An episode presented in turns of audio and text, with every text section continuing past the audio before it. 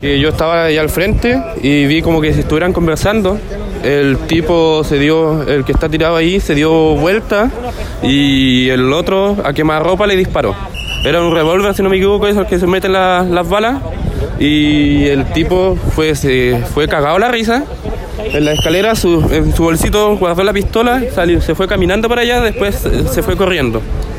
Si toda la gente vino, lo trataron de reanimar para que quede vivo, pero no, no se pudo, no hubo caso. Sí, vino ambulancia y dijeron que no tenía signos vitales.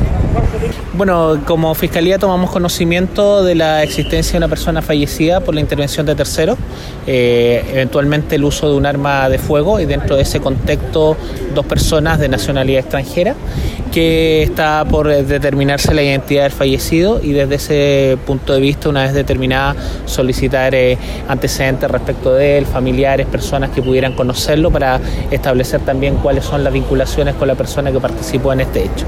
La nacionalidad no está determinada, solamente se manejan antecedentes de su test, que una eh, oscura, y desde, ese, desde esa perspectiva es que se están realizando todas las diligencias asociadas a la existencia de cámaras de seguridad, testigos, eh, y viene personal también del Laboratorio de Criminalística de Carabineros con el objetivo de establecer las pericias iniciales que determinen el contexto y circunstancias en las cuales falleció esta persona.